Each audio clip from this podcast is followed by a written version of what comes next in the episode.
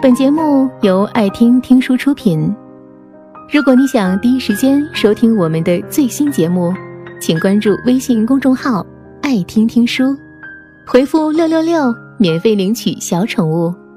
不要做哲学家，男朋友说。那一刻，小鱼明白，原来有一种性别歧视，被包装成了爱。表面上他爱你，其实他爱的是强大的自己。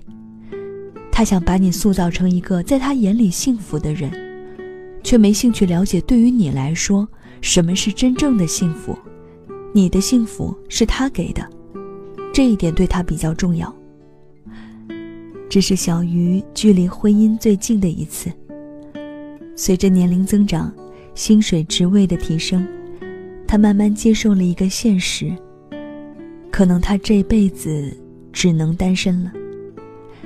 按照中国传统男强女弱的婚姻模式，A 男配 B 女，B 男配 C 女，最终选择或者被动选择单身的，往往是条件最好的女人和条件最差的男人。我问小鱼，在单身路上最庆幸的是什么？他说：庆幸有开明的父母，没给他什么压力。我又问小鱼。单身最大的压力是什么？他说：“担心自己老无所依。我必须存更多的养老金，努力保持身体健康，让生活无法自理的那一天晚点到来。希望到那个时候，人工智能已经发展到可以提供养老陪伴机器人，花多少钱我都愿意买。”玲玲，四十一岁，单身。现居深圳。玲玲在三十六岁那年放弃了相亲。当时，她差点跟一个相亲对象结婚。男孩长得像谢霆锋，比她小三岁，不求上进，整天打游戏，能力不强，脾气还挺大。很多人，包括玲玲父母，都劝她：结婚吧，反正你赚得多，不用找个会赚钱的男人。但玲玲发现，下嫁并不能解决优秀女性婚嫁难的问题。她不要求对方的家境、收入，但想要一个温柔、有教养、会生活的男人。这样的男人并不多。在中国的应试教育下，大多数人的工作能力跟生活能力成正比。更可怕的是，传统男权社会的思维。并没有因为女性的强大而改变。看到女高管年入两百万被家暴的新闻了吗？一点儿也不奇怪。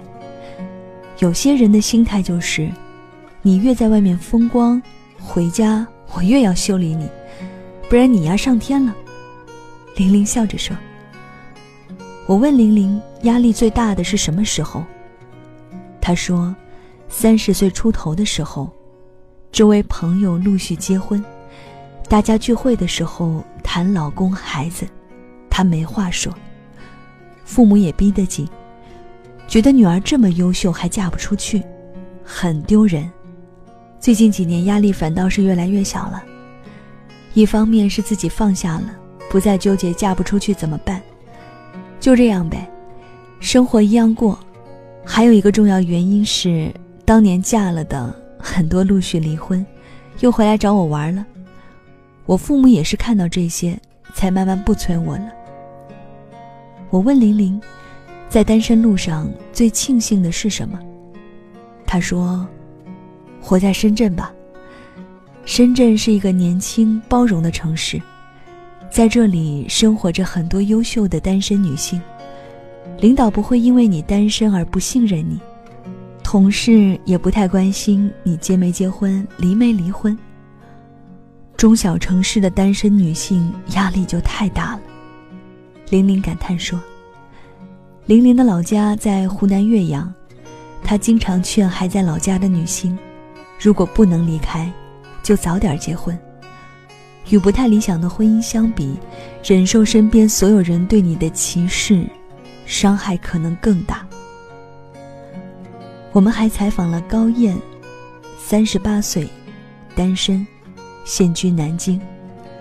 贝贝，四十三岁，单身，现居北京。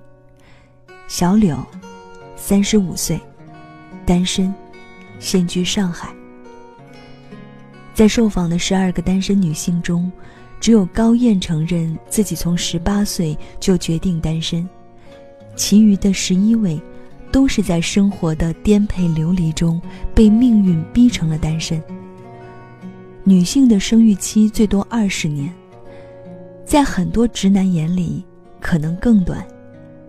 也就是说，如果你错过了最适合结婚的五年、十年，就要面对一个现实：结婚越来越难。这跟你是不是优秀、愿不愿意下嫁都没关系。而是你可选择的男性基数几何倍数的下降，而你在男人与他们的家人眼里，已经属于生育困难范畴。与他们交流，我最深的体会是，不是单身状态让生活变得更糟，是求佳偶而不得的焦虑，拉低了单身女性的生活质量。北京的小柳过了三十岁就没去相亲了，因为相亲市场里都是传统的男人和他们传统的父母，在他们的观念里，宁要二十岁的小保姆，不要与三十岁的女高管，因为小保姆能生二胎，与其把时间浪费在相亲和相亲失败的打击上，不如好好生活。这话说起来容易。做起来难。很长一段时间，小柳都在做心理建设。终于有一天，他告诉自己：“就这样吧，就算有合适的，我也不结了。对于不确定的未来，不留念想，可能是最好的念想。”这一天成了分水岭，他忽然觉得自由了。开始沉下心享受一个人的生活，规划一个人的未来。单身生活是不是更轻松？每个被采访对象都给出了否定的答案。除去环境压力，单身主要面临三个现实问题。对独生子女来说，意味着你父母的养老问题全在你一个人身上，没人帮忙。没人分担。你不养孩子，但得养猫养狗养兴趣，这方面花的钱一点儿也不少。另外，你失业了没人管你，你老了也没人管你，这都得靠你的钱。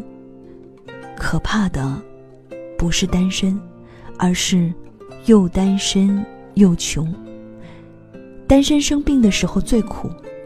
没人关心你，照顾你，你又不敢跟家人说，因为他们照顾了你，就会唠叨你。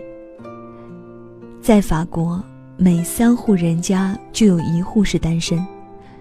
德国柏林的独身人口已经达到适婚人口的百分之五十四。